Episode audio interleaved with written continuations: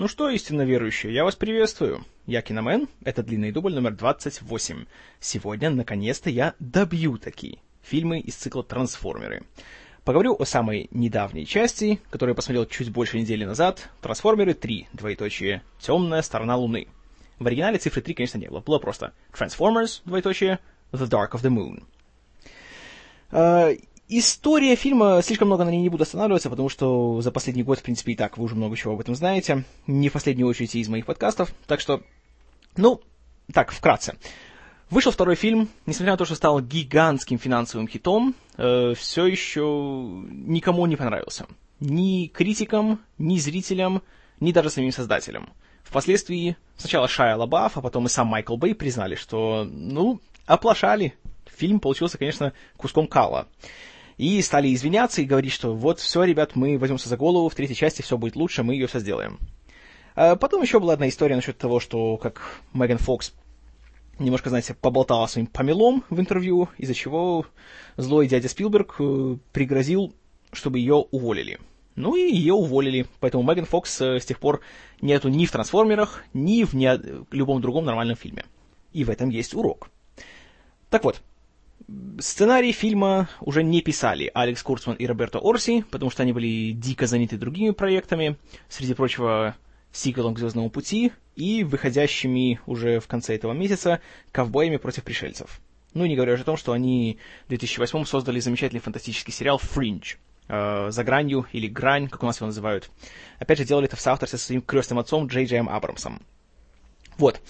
А из сценаристов остался только Эрин Крюгер — который был третьим на втором фильме, и вот тут теперь в титрах указан только он, как автор сценария к «Трансформерам 3». Ну, как это отразилось на фильме, расскажу уже чуть далее. Вот. Сюжет фильма вращается опять вокруг исторических событий. Если в прошлых фильмах там э, немножко, скажем так, рассказывали, как трансформеры повлияли на американскую историю и на историю восточных цивилизаций, Тут снова возвращается к одному из самых э, ярких и знаменитых моментов не только в истории США, но, по-моему, в истории, в принципе, 20 века. Э, это высадка на Луну. И тут мы узнаем, что на самом-то деле вся эта космическая гонка была потому, что на Луне разбился корабль автоботов. И э, тут есть такая сценка в начале, но, опять же, Бэй, понимаете, у него фантазия небольшая, он решил, что если мы снимаем что-то связанное с 60-ми и с Джоном Кеннеди, надо снимать все в стиле вот этой, знаете, этой пленки Запрудера. Помните, где было показано вот это вот его проезд его этого картежа, и там, где его э, так э, жестоко и безжалостно убили. Поэтому тоже картинка сразу такая квадратная, зернистая, как будто на пленку 16 мм снималась. И мы видим кадры, где абсолютно ужасно нарисованный на компьютере Джон Кеннеди говорит «Работайте, типа делайте все усилия, чтобы мы попали на Луну и исследовали, что это такое». Ну и оказывается, что вот НАСА делает э, всякие там свои, знаете, прилагает усилия, отправляют Нила Армстронга, База Олдрина и Майкла Коллинза, вроде так звали третьего астронавта, на Луну, они высаживаются. Мы, конечно, видим такие, знаете, пафосные сценки, среди прочего, из репортажей. Э, видим, как и в Аполлоне-13 снова появляется журналист Уолтер Кронкайт, который в прямом эфире вел вот этот свой репортаж. И, вот скажу честно, смотрел эти кадры, им так приятно стало. Я сразу вспомнил, Блин, какой же классный фильм был «Аполлон 13». Надо его пересмотреть будет. И, и к сожалению, «Трансформеры 3» «Аполлон 13», мягко говоря, сравнивать не стоит. Вот. Земляне высаживаются на Луне, находят этот самый корабль и видят, что там гигантская голова чья-то лежит, какого-то адского трансформера. Трансформер, опять же, с бородой. То есть, э, все-таки Бэй не прислушался к жалобам насчет того, что старых трансформеров все-таки не должно быть. Но не суть. Вот, возвращаемся обратно на Землю.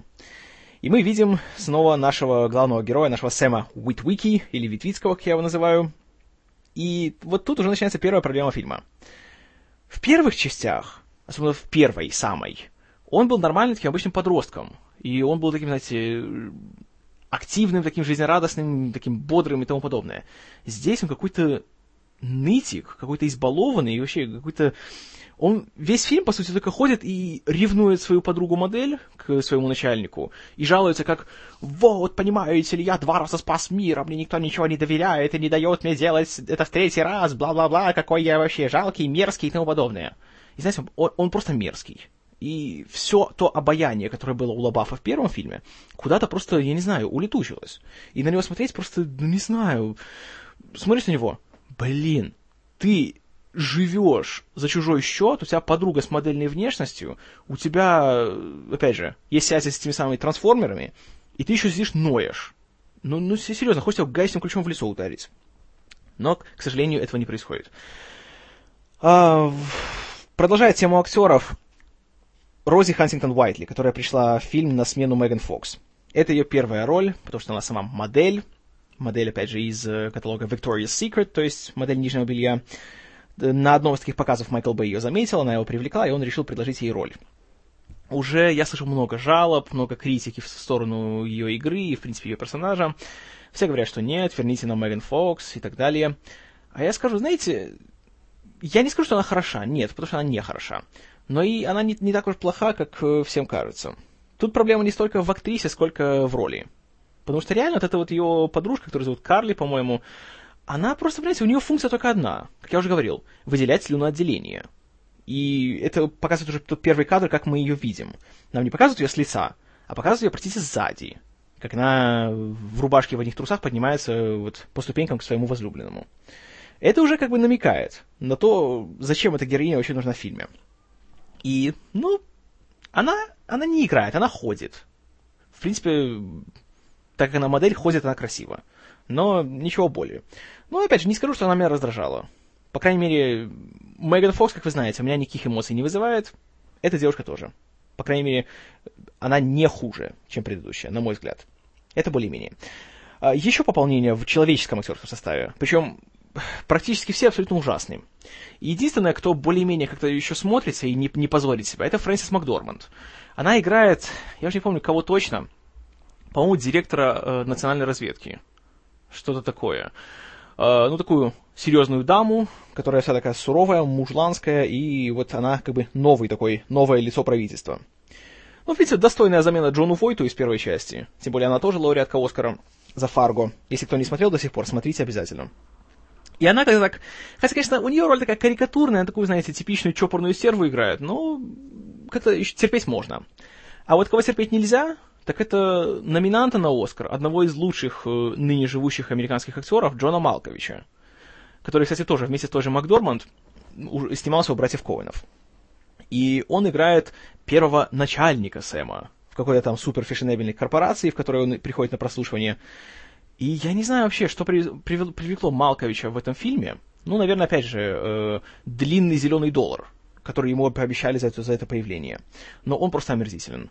Каждую секунду реально хочется, не знаю, чтобы с ним случилось что-то очень нехорошее. К сожалению, ничего нехорошего с ним не происходит. Увы. Это, наверное, был страшный спойлер, но что поделать. Еще ужаснее. Э, в паре сцен появляется Кен Джонг.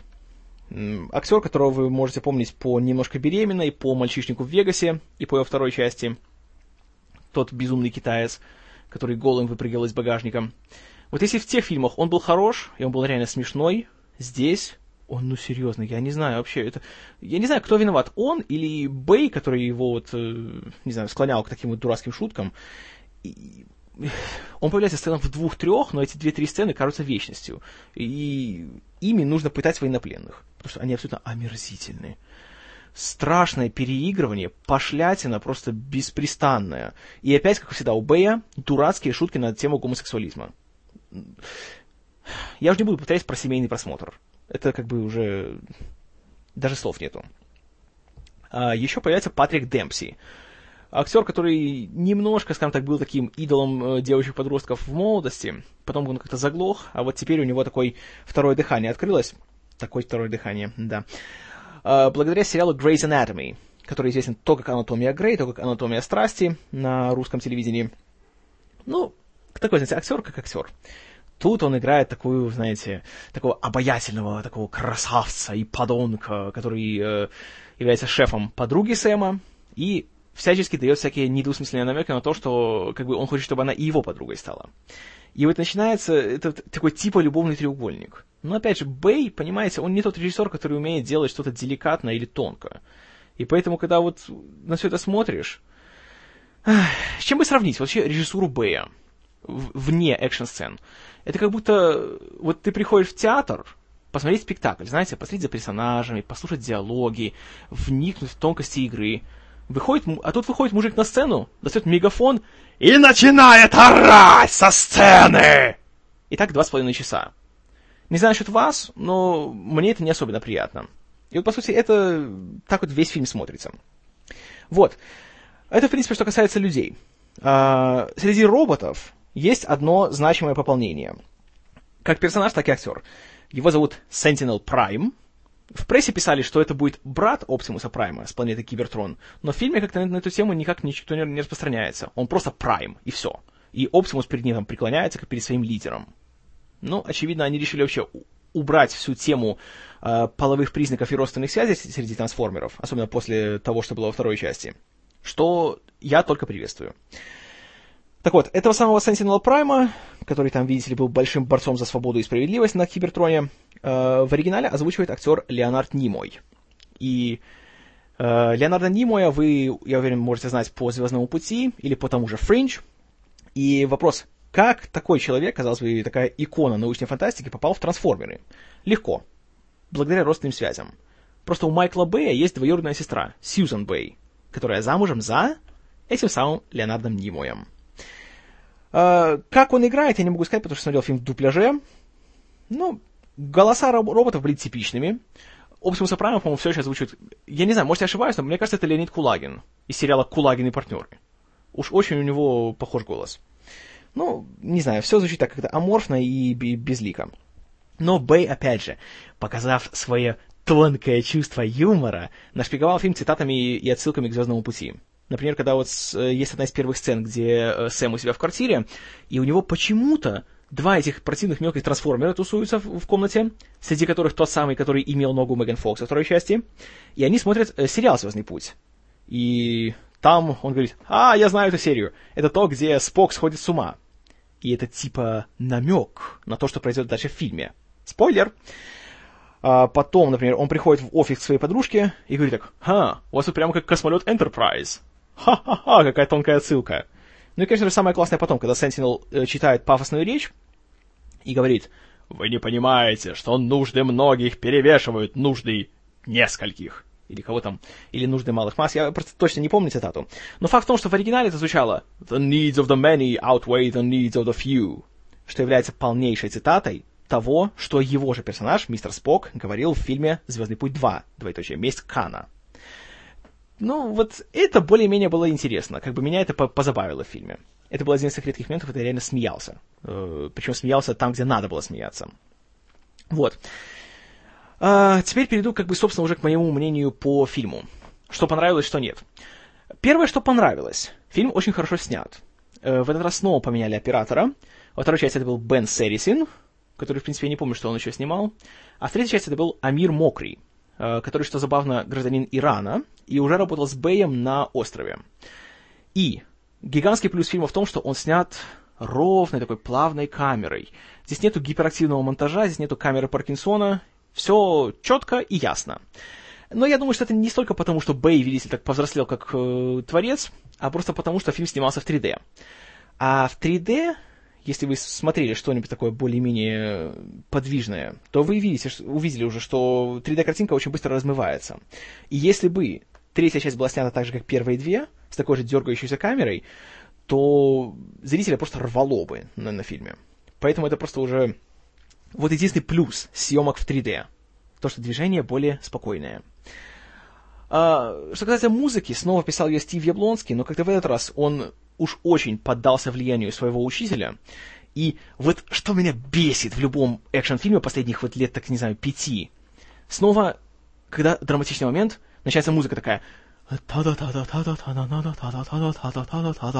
на струнных.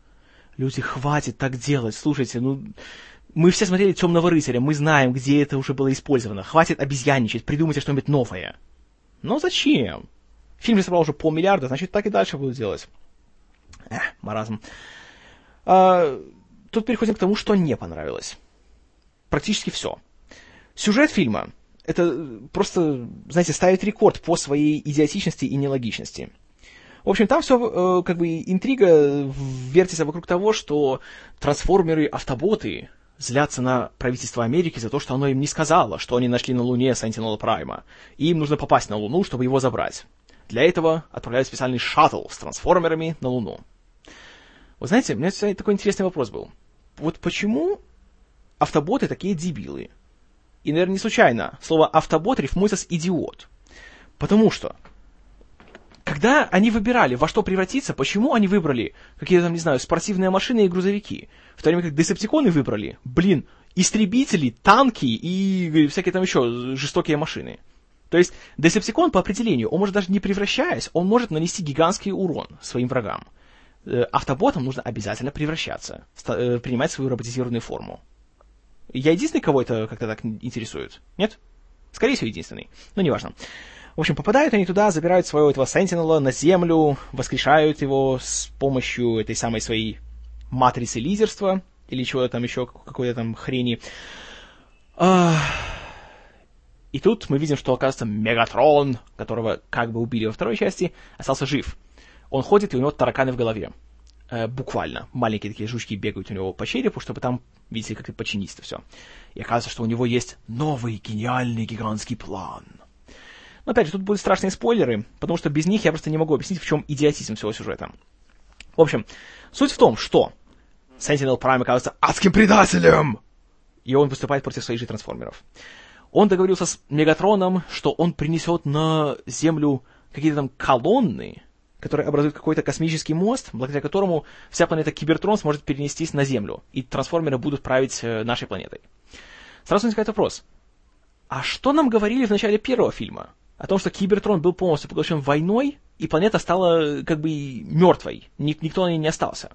Тогда откуда набрались вот эти вот гигантские летающие дуры, которые потом гоняются по всему Чикаго? А? Непонятно. Э, потом тоже начинаются такие просто маразматичные вещи э, десептиконам нужно было обмануть автоботов, чтобы те посчитали, что Сентинел хороший, чтобы его забрали на Землю, оживили и так далее.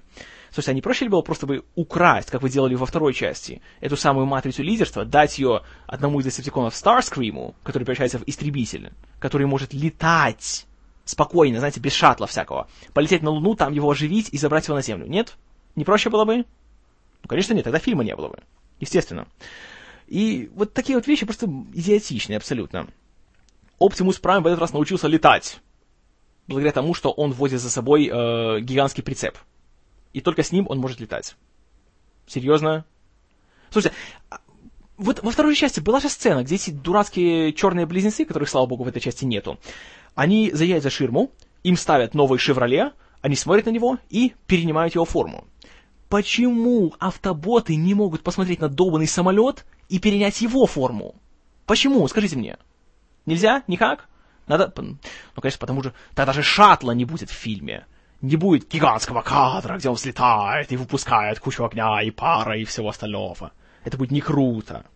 Вот как бы так вот смотришь фильм, и все эти несуразности так лезут, лезут в глаза, что я аж не могу. Да, конечно, в любом фильме можно такое найти. В любом э, большом блокбастере найдется куча логических дыр. Но проблема в том, что обычно эти логические дыры не замечаешь, потому что тебя интересует сюжет и персонажи. Здесь же тот факт, что я на первом просмотре, пока что единственного этого фильма, начал замечать такие вещи, уже говорит о том, насколько плохо здесь сделаны персонажи и насколько здесь неинтересен сюжет. Потому что это просто ужасно. Даже вот трансформер, который был любимцем всех, и, среди прочего, любимцем спутницы, э, моей спутницы на, на просмотре фильма, это Шмель который превращается в этот шикарный Chevrolet Camaro. Она, конечно, смотрела, и вот главное, что запомнила из фильма, то, что какая классная машина. Что же много говорит о фильме. А, даже его я смотрел, у меня он никаких эмоций не вызывал. И даже были сцены, где думаешь, «А, неужели они смогут его убить? О боже! Сидел и смотрел так, ага, да, сейчас так и все бросят, убьют его, ну конечно. И не убили же. Вот только, знаете, издевались. А, к вопросу об экшн-сценах и о спецэффектах. Их много. Их преступно много. Их слишком много. Вплоть до того, что последний час фильма это такая гигантская сплошная баталия в городе Чикаго. Почему Чикаго становится центром битвы за судьбу Земли? Я не понимаю. И почему десептиконы выбрали именно его как э, вот точку, где они должны прибывать на Землю? Во-вторых, еще, еще вопрос такой. Почему, если этих колонн, как нам говорят, сотни, и они по всей земле расстановлены, то почему они прибывают в Чикаго, там добрую, не знаю, несколько дней тусуются и не продолжают свое наступление? Как будто ждут, пока эти долбанные автоботы придут и им наваляют. Я этого не понял. Вообще много чего я здесь не понял, и не понял, почему нужно было привлекать к сюжету, опять же, русских злодеев. Ну, не, не то чтобы злодеи, но просто вообще, зачем было все это делать? Ладно, что ты издеваешься над собственной историей своей страны. Особенно позорный кадр, это когда Мегатрон приходит в Вашингтон округ Колумбия и с помощью какого-то своего инопланетного дробовика отстреливает голову статуи Авраама Линкольна. Что, по-моему, уже просто очень некрасиво. Хотя я не американец, но, черт побери, меня, мне это не понравилось. Это просто неуважительно. Так надо же еще все в Украину перевести, в Чернобыль, где мы узнаем, что, оказывается, это десептиконы виноваты в том, что произошла трагедия на, на ЧАЭС. И просто тупые советские ученые решили рискнуть и исследовать технологию трансформеров. Знаете, вот это просто уже бескусица. Полнейшая. И вот за это Бейлу хорошенько надо такую хорошо, хорошую оплюху дать. Вот скажу честно. Я смотрел, я просто говорил, нет, нет, нет, нет. Надеясь, что еще как-то что-то будет человеческое. Надежды не оправдались. А, с другой стороны, помните, я когда боялся насчет того, что будет русский трансформер в фильме. Он есть, но, к счастью, он совершенно не то, э, чего я ожидал. В хорошем смысле. По сути, это такой чернобыльский трансформер. Он представляет собой такого гигантского металлического червя, который, к счастью, не говорит. И поэтому одним э, национальным стереотипом стало меньше в фильме. Что хорошо. Вот. Более того, еще что меня взбесило, Оптимус Прайм, герой, который в первой части был таким, знаете, символом чести, достоинства и благородия. Он так героично, знаете, сражался, был готов пожертвовать собой ради человечества и тому подобное. И смотришь и думаешь, что, ух, молодец какой. В этой части, э, ввиду всяких там дебильных деталей по сюжету, э, автоботов э, отправляют в ссылку с планеты Земля. Они садятся в еще один шаттл и типа улетают. Их там потом типа убивают, но оказывается, что это неправда. Ну хорошо, в то время как их уже нету на Земле, прилетают десептиконы и устраивают глобальный абзац. Ладно. А, вот Чикаго в руинах, э, сотни тысяч людей погибли, и человечество пытается придумать что-нибудь, как бы их э, завалить. Сэм едет к своему старому товарищу Эпсу, который говорит Тайрис Гибсон все еще, то собирает кучу крутых чуваков, знаете, таких былых вояк, там, байкеров, кого-то еще. Они едут в Чикаго, понимаете мутузить десептиконов, а то приезжают, и сразу же э, мы слышим э, штамп экшн-фильмов номер 2029. Эй, я на такое не подписывался. И один пацанчик сразу, точнее не пацанчик, такой мужичок, э, сразу разворачивается и уходит. Эм, хорошо. Как это вообще к фильму относится? Объясните мне, пожалуйста. Но не суть. Значит, нападают на них десептиконы, начинается адская битва, и тут вдруг приходят Шмель и Оптимус Прайм, и автоботы. И спрашивают, а где вы были? Мы спрятались под пусковой установкой до шаттла. И я думаю, вашу мать. Тут несколько дней уже, блин, бойня идет. Погибли сотни, если не миллионы, э, сотни тысяч, если не миллионы абсолютно ничего не повинных людей, а вы fucking прятались в пусковой установке. Блин, спасибо, герои вы, спасители вы наши. И, и вот просто это было ужасно, совершенно. Вообще, что касается этой вот всей бойни в Чикаго, смотря трейлер, я ожидал, что «А, классно, будут показываться паникующие большие массы людей, будет э, там катастрофы происходить, будет э, жестокая резня, уничтожение невинного населения и тому подобное. То есть будет реально видны суровые потери и как бы война будет как война. Тут же, что делает Бэй? Я вообще не знаю, что с ним случилось в этот момент. Открывается портал с планеты Кибертрон, и тут так черный экран, Кадр, какая-то дура летит над, над Чикаго. Черный экран, какой-то взрыв в небоскребе. Черный экран и что-то еще. По сути, получился трейлер внутри фильма. То есть фильм показывает нам трейлер самого себя. Что это такое? Скажите мне, пожалуйста. А потом нам показывают уже пустой Чикаго, ни одного трупа, все небоскребы целые, как ни странно, хотя их там валят ракетами десятками. Там в лучшем случае пару окон разобьют. И все, никого не волнует. Ну, ну ре, реализм, конечно же, что, правда жизни. Пока, разумеется, наши герои не попадают в небоскреб.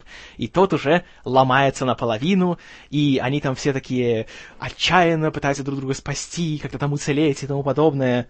Но при этом, конечно же, уже тоже, о чем много кто писал и говорил и критиковал, что они падают с заоблачных высот, там друг друга бьют по лицу трубами с кусками бетона, но при этом у всех ровный макияж у девушек, у, всех чистая одежда, ничто не рвется, никакой крови, ничего.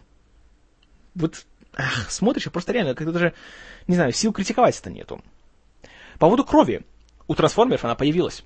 В этот раз, э, вот реально, их эти сцены драк получились на редкость какими-то такими жестокими, и грубыми и вообще и насильственными. И теперь они друг другу отрывают конечности, там, отстреливают головы и все остальное. И у них теперь брыжет такая красное такое масло у них из внутренностей. Что у меня лично возник, вызывает вопрос. Хм, если у них есть масло, надо ли его менять? А если менять, то какое у них? У них синтетика или полусинтетика?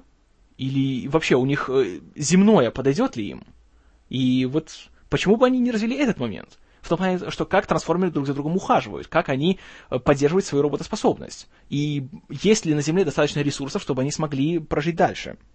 Но, как обычно, я уделяю сценарию и сюжету слишком много э, внимания. Так что это, конечно, остается без всякого, скажем так, логического предложения. А, плюс еще одна проблема, почему было абсолютно все равно. Трансформеров в этот раз очень много. Их там счет идет на десятки. Но проблема в том, что мы буквально знаем трех ну, четырех.